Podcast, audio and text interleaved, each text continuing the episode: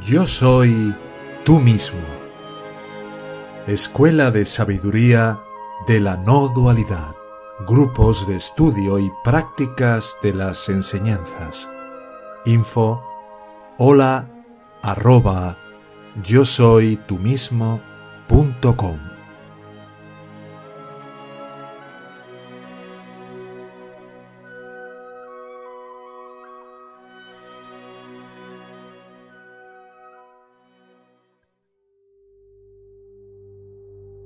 Varias horas en silencio, vino una imagen de justo cuando cumplí los 18 años y que conectó perfectamente con una sesión que tuve esta mañana con un hermano de la escuela. Fue cuando sentí que se desgajó el mayor apego que tenía a esa edad, que era mi madre. En aquellos años yo estaba en Tíbet y en una ocasión fui caminando como unos tres kilómetros aproximadamente junto con un, un lama y como tenía un problema en una pierna tendía a apoyar mucho la, pierna derecha y no le podía seguir el ritmo ¿no? a, este, a este hermano, a este lama. Y en un momento determinado, en una parte del camino que se ve que era trabajada por algún agricultor, pisé de lleno sobre como una especie de trampa. No era una trampa, sino que era como una especie de, de medio cueva donde solían guardar aperos agrícolas para las labores del campo, ¿no? Y pisé con más fuerza, había como ramitas y hojas, y caí aproximadamente unos tres metros. De la manera en la cual entré, no sé, que parecía que hubiera llegado algún animal o algo y hubiera vuelto a recomponer las hojas y las ramas, que todo parecía estar como si nadie hubiera caído. Y eso fue como un viernes, a, primera hora de la mañana, y eran como tres metros de altura y no había manera humana de salir de allí. Hasta el lunes siguiente, tres días enteros, no apareció nadie después de vociferar lo que no os podéis ni imaginar y de pedir auxilio y ayuda y de todo Nadie me encontró, me estuvieron buscando, nadie me encontró, yo no podía salir de allí y como a las 5 o las 6 de la madrugada del, día lunes ya llegó eh, el agricultor que trabajaba en ese campo a eh, extraer con unas cuerdas, ¿no? Quitando todo y allí me vio, ¿no?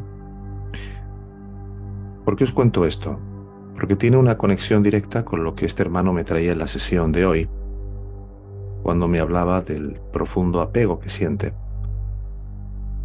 con, relación a su pareja y de la dificultad que a veces entraña el que sepamos diferenciar entre el apego y el amor, entre lo que es un apego sano, un apego insano, todo esto eh, suele ser a veces bastante controvertido. ¿no? Entonces, vamos a ver un poco acerca de este tema.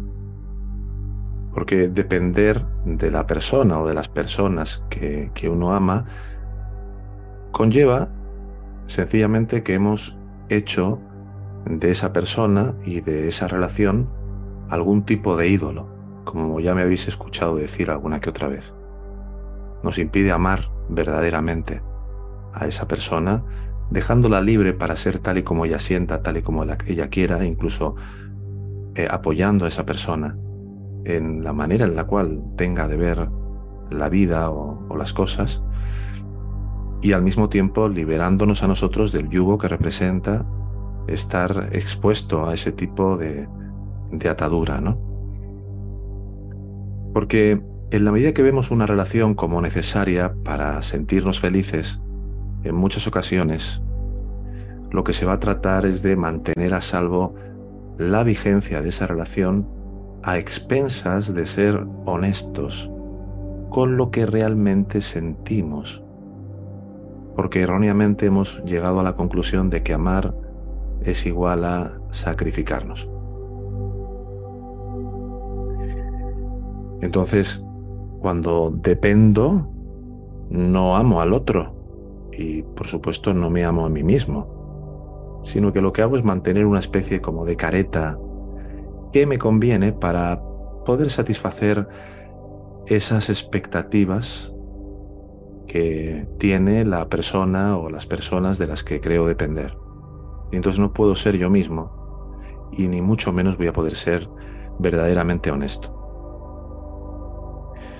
Es verdad que muchas veces el amor propio, el autorrespeto, la esencia más íntima de uno mismo, son ofrendados y regalados de forma absolutamente irracional a esa otra persona en quien nos solemos recargar para que nos salve. Ya sea de forma emocional, ya sea de forma financiera, y así poder llenar los vacíos, ¿no? Que sentimos. Y a esto le llamamos amor.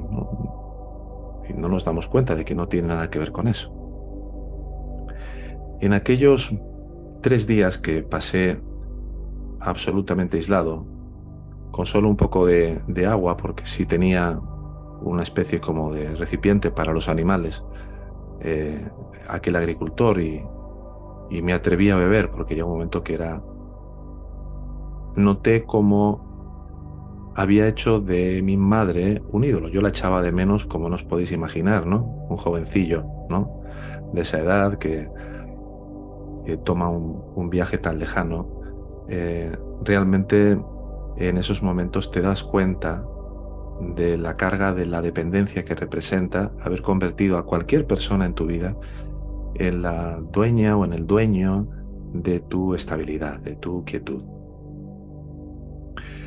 Así que cuando el apego está presente, le decía a este hermano en la sesión, entregarse, entregarse más, normalmente más que un acto de cariño desinteresado y generoso, es como, como una forma de capitulación. Es una rendición que está guiada por el miedo con el fin de preservar lo bueno que tú estás sintiendo que te ofrece esa relación bajo el disfraz del amor romántico, la persona que se siente apegada pues comienza a sufrir de una manera muy leve, casi inadvertible, una suerte de despersonalización que es lenta pero es implacable hasta convertirte en una especie de anexo de la persona amada, como una especie de apéndice. Y esto lo que los que lo habéis sentido lo estaréis reconociendo claramente. ¿eh? Porque este mundo y la cultura que propugna, que es una cultura de mente, lo que nos ha tratado es de inculcar un paradigma totalmente distorsionado, totalmente pesimista, donde se nos dice de que el auténtico amor irremediablemente debe de ir de la mano de la adicción o debe estar infectado de adicción. Y esto es un absoluto disparate, ¿verdad? Pero, ¿cuántas parejas, si es que no lo has vivido tú, por ejemplo, has conocido que si él va a un sitio o ella va a un sitio, el otro ya empieza a poner pegas o a encontrar, eh, a sentir miedos o a mm, sentirse como extraño el que alguien no sienta celos eh, de su pareja como si lo amara menos por, eso. O sea, no, no importa cómo se quiera plantear, la, toda forma de obediencia, de adherencia o de subordinación que caracterizan a lo que es el estilo dependiente en cualquier relación es algo por lo cual se termina pagando un precio emocional, mental, una falta de paz interna tremenda. Porque una relación que está sustentada en el apego y en la dependencia tarde o temprano nos va a llevar al odio. Es donde se habla de las relaciones de amor-odio, es que no eran amor.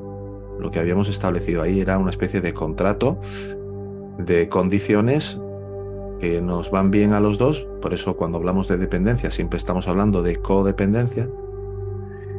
Y como os he dicho en más de una ocasión, siempre que utilizo a mi hermano, sea cual sea el tipo de relación al que nos estemos refiriendo, pareja, con una madre, con un padre, como sustituto del amor por el ser, lo que estoy es atacándolo.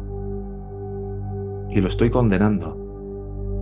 Porque como no va a poder nunca llegar a satisfacer todas mis demandas, tarde o temprano le haré ver qué poco está correspondiéndome Qué diferente es cuando el amor que yo siento por una esposa, por un hijo, por un hermano, por una hermana, por un marido, es una extensión de ese amor por el ser.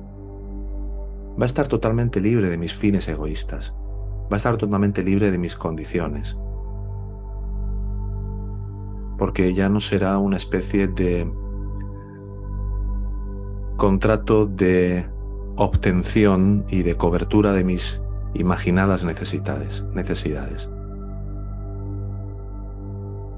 Por tanto, el amor no es depender, no es perder mis valores, no es perder mis necesidades para poder encajar de una manera que al otro le vaya bien. Amor es libertad y amor es respeto. Y amor y apego, por lo tanto, son opuestos. Pero los hemos entremezclado hasta tal punto que llega un momento en que a veces no sabemos diferenciar al uno del otro. Por ejemplo, ¿os ha pasado que habéis en algún momento entendido que el desapego es una especie de dureza de corazón o de indiferencia o de insensibilidad? ¿O os lo han dado a entender? No estás cariñosa, no estás cariñoso. ¿Qué te pasa? ¿Qué pasa si tú le dices a tu pareja, por ejemplo, o a tu madre o a tu hermano, oye, ya no te necesito? ¿Qué te diría? Ah, gracias. Gracias por liberarme de tus imaginadas necesidades para convertirme en alguien que dependa o de quien dependas. No, no. Se preocuparían. ¿Cómo que ya? En el fondo dirían, ¿cómo que ya no me necesitas? A ver qué pasa. ¿Qué es eso de que te sientes que puedes ser feliz sin mí? aunque decidas estar conmigo y quieras compartir tu vida conmigo. ¿Qué es eso?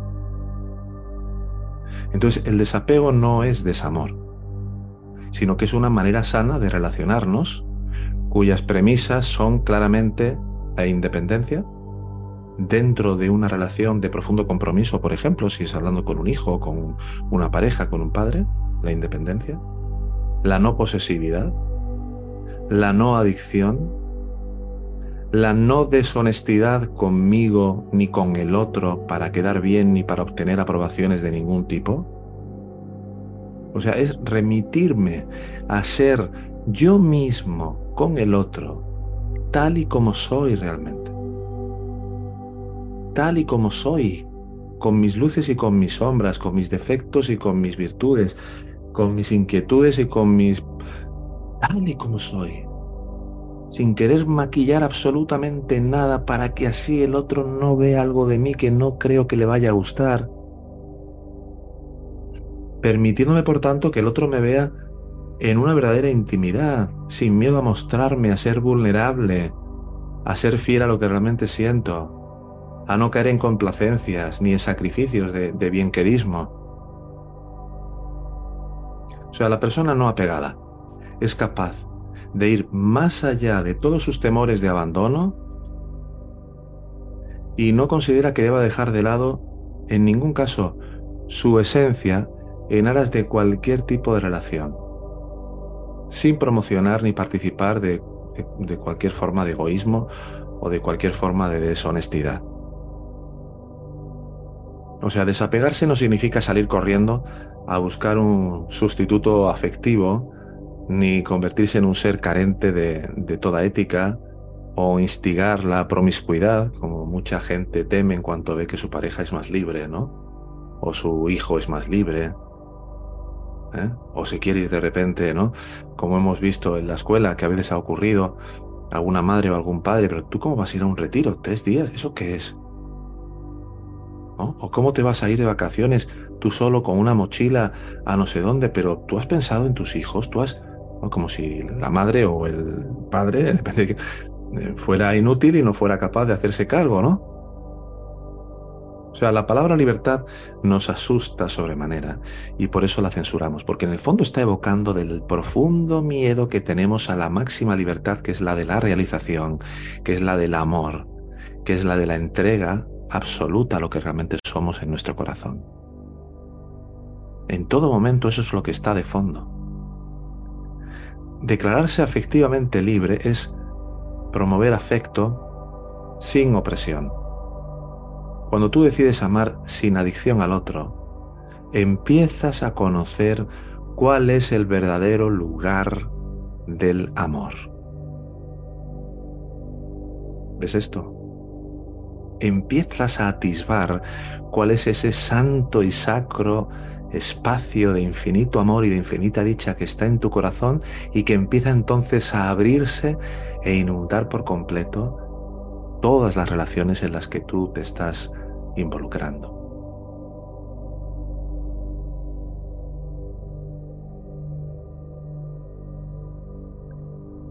Este hermano con el que hablaba esta mañana me decía, es que tengo una, una adicción muy fuerte a mi pareja.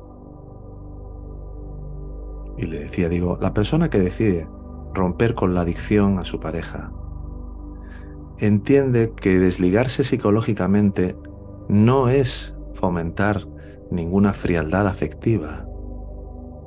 Una cosa es defender el lazo afectivo y otra muy distinta es ahorcarse con él. Digo, tú te estás ahorcando con el lazo afectivo totalmente disfuncional, donde, como el perro del hortelano, ni comes ni dejas comer. Mirad, el desapego no es más que una elección que dice, el amor es la ausencia de miedo. El amor es la ausencia de miedo. De cualquier tipo. a veces el miedo se disfraza y parece ser otra cosa, como una especie de culpita, como una especie de vergüenza, como una especie de miedo. Miedo, miedo. Y mientras hay miedo no puede haber amor en una relación. Con lo cual hemos de desterrar cualquier forma de miedo y, de, y dejar de confundirnos con estas engañifas que hoy estamos desvelando, que tienen que ver con las falsas distorsiones que nos hace creer que desapegarnos es dejar de estar afectivamente unidos a alguien, es dejar de estar profundamente interesados en el bien y en el bienestar de alguien, pero no tal y como yo lo he concebido para yo poder sentirme seguro, para yo sentirme protegido. Que es normalmente como se, se suelen montar ese tipo de contratos desde la más tierna infancia con los padres. Otra de las cuestiones que estuvimos hablando y que eh, quería recordar para también traerla hoy es que otra de las características del apego es el deterioro energético. El deterioro energético. ¿A qué me refiero con esto? Pues que la sobrecarga de un amor que es dependiente, en la medida que tú estás viviendo una relación con tu padre, con tu madre, con tu hijo, con tu pareja, con quien sea, de carácter dependiente, tiene una doble cara. Por una parte, por una parte, la persona que está apegada hace un despliegue impresionante de recursos para poder mantener o retener, mejor dicho, su fuente de gratificación. Y eso cansa mucho. ¿Habéis visto esas parejas que se ven en las películas mirando el móvil de la pareja o a ver con quién ha quedado, quién ha llamado o preguntando? O... Hay personas que llegan hasta estos niveles, ¿no? Eh, que suponen un desgaste tremendo. Y aquí están los que son activamente dependientes y que son estos que se vuelven, como decía, hipervigilantes, celosos, eh, o celosas, con ataques de ira incluso, y que pueden desarrollar todo tipo de patrones obsesivos que, a veces rayan ¿no? en, en lo absurdo. Y por otro lado tenemos aquellas personas que son pasivamente dependientes y que tienden a ser sumisos, dóciles y extremadamente obedientes para intentar ser agradables y evitar el abandono. ¿Te has visto en alguno de estos dos alguna vez? ¿Crees que ya no te va a volver a pasar? ¿Crees que ya eso ha sido totalmente erradicado? Y luego tenemos la segunda forma de despilfarro energético, que no es por exceso, sino por defecto. La persona que está apegada lo que hace es concentrar ¿eh? toda, toda su capacidad placentera de disfrute de la vida, de todo, en esa persona que es la persona especial, a expensas del mundo entero. Ya se acabaron las, los encuentros con amigas o con amigos o la el no sé qué o, sea, no o con, o con, o con ella o si no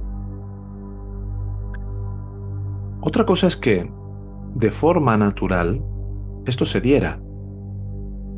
Pero normalmente no es que de forma natural solo tengas a tu pareja o a tu hijo o a tu madre con quien vivir determinadas cosas, sino que normalmente obedece a este desgaste energético por defecto, donde circunscribo completamente todo en la órbita de esa persona y de nadie más, porque de esa forma me garantizo, según así se ve, que el lazo afectivo no se vea dañado de ninguna manera. Pero con el tiempo, ya sabéis, esta exclusividad se va convirtiendo en una forma de fanatismo, una forma de, sí, de fanatismo, donde mi pareja o mi hijo o mi padre o mi madre o mi hermano, quien sea, lo es todo. Y el goce de la vida se reduce a la mínima expresión, que es la del otro. Y así, claro, el apego enferma, incapacita, elimina criterios, dejas de tener criterio propio, degrada, somete, deprime, de todo. Y bueno, si esto lo enraizamos y lo conectamos con nuestras enseñanzas, porque pareciera que estuviéramos hablando de un plano hiperrelativo, pero ya sabéis que en el Advaita Vedanta, en esta, esta enseñanza tradicionalmente, es la vía final para la liberación. Pero la mayor parte de las personas que llegan a esta vía, ni mucho menos están ya tan tan hipercocinadas como para dar el salto a ese silencio puro eterno, donde nunca más eh, eh, sienten ningún tipo de apego, ni inclinación, ni basana, ni tendencia, ni miedo, ni nada de nada. Todo lo contrario. Con lo cual hay un elemento que sabéis que en la escuela constantemente tenemos presente porque nuestro compromiso con vosotros es un compromiso de transformación, no simplemente de transmitir una enseñanza, sino de apoyaros, de acompañaros, de orientaros para que esa transformación profunda se produzca de abajo hacia arriba, ¿no? Y entonces, ¿qué es lo que vemos? Que hay un, hay un aspecto, hay un elemento, hay un esquema central en todo apego, que es la cuestión de la inmadurez emocional. Y pese a, que el término inmadurez a muchas personas les puede resultar como ofensivo, como peyorativo, para ciertas personas, realmente la inmadurez emocional implica una perspectiva como ingenua, incompleta, intolerante ante determinadas circunstancias o situaciones de la vida que puedan ser aversivas o que puedan ser incómodas. Una persona que no ha desarrollado la suficiente madurez e inteligencia emocional adecuada va a tener enormes dificultades para lidiar con el sufrimiento, con la frustración, con la tristeza y con la incertidumbre. Enormes dificultades. Mucho menos va a ser capaz de girarse hacia adentro y permanecer en ese sí mismo de una manera verdaderamente sólida, profunda y estable, mientras todos estos elementos hablen de esa falta de desarrollo emocional. Porque vivimos en una sociedad, vivimos en un mundo donde a los niños se les sobreprotege. Los niños a los siete años ya se acabó la época hedonista del mi padre me lo hace, de mi madre me lo hace, de todo. A partir de esa edad, se les tiene que ayudar a hacerse conscientes de la importancia de responsabilizarse al máximo de sus propias vidas y de empezar a caminar hacia una verdadera autonomía. Sin embargo, ¿ha sido ese tu caso? Ya a los siete años te decía tu padre, la cama tuya te la haces tú, tú te tienes que participar de poner la lavadora con tu madre, tú tienes que participar de hacer la comida, tú aparte de esto, o sea, de una manera sana, de una manera... Entonces, hay una sobreprotección, hay una falta de desarrollo emocional tremenda. Y eso al final termina deviniendo en toda esa necesidad de buscar salvarme a través del otro. Y por inmadurez, fundamentalmente me refiero al escaso autocontrol, a una autodisciplina muy frágil, como de copitos de nieve, que a la más mínima, más mínimo viento ya, eh, ya estás en tensión, ya estás con ansiedad, ya estás con preocupación. Y que además suele mostrar la difícil capacidad de tolerar emociones como las que os estaba diciendo antes, ¿no? Así que para terminar, con este asunto que espero que os haya sido útil, lo importante que tenemos que ver es que algunas personas en algún momento de su vida se estancan en su crecimiento, en su desarrollo emocional, en su desarrollo de la resiliencia, de la tolerancia. ¿Veis? Al final, titiksha, esrada, su capacidad de tener fe en las cosas, de convicción, de perseverancia, ¿no? En algún momento determinado se estanca y de repente empiezan a tantear y a buscar algo que les ayude a salir de ahí. Y llegan a veces a querer la solución final sin ver los elementos que son necesarios para poder dar ese gran salto en peldaños de las escaleras que están medio derrumbados o sin hacer. Entonces las tres manifestaciones más importantes de la inmadurez emocional relacionadas con esto del apego afectivo que os estaba diciendo son fundamentalmente tres.